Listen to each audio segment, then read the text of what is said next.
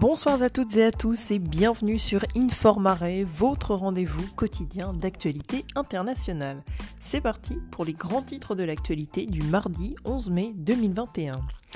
En Israël, nouvelle escalade de tensions entre Israël et les Palestiniens peu après que le Premier ministre israélien Benjamin Netanyahou a annoncé vouloir intensifier ses attaques contre le Hamas. Le mouvement islamiste a affirmé avoir lancé 130 roquettes en direction de Tel Aviv.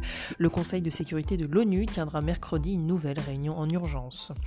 En Russie, une fusillade dans une école de Kazan a fait 9 morts, dont 7 élèves, et une vingtaine de blessés. Un tireur, un adolescent de 19 ans, a été interpellé. Au Népal, en pleine crise due au Covid-19, euh, le pays perd son gouvernement. Le Premier ministre Kagda Prasad Sharma Oli a perdu la confiance du Parlement à la suite d'un vote de censure. Il assure l'intérim jusqu'à ce qu'une nouvelle majorité désigne un remplaçant éventuel. En Allemagne, des prêtres catholiques allemands défient le Vatican et bénissent des couples homosexuels. L'initiative baptisée L'amour l'emporte a été prise par une centaine de prêtres en réaction à une note de l'Église qualifiant l'homosexualité de péché.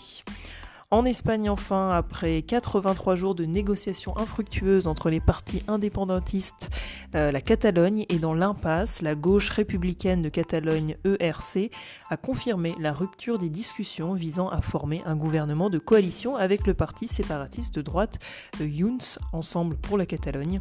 Sans entente avant le 26 mai, de nouvelles élections seront convoquées.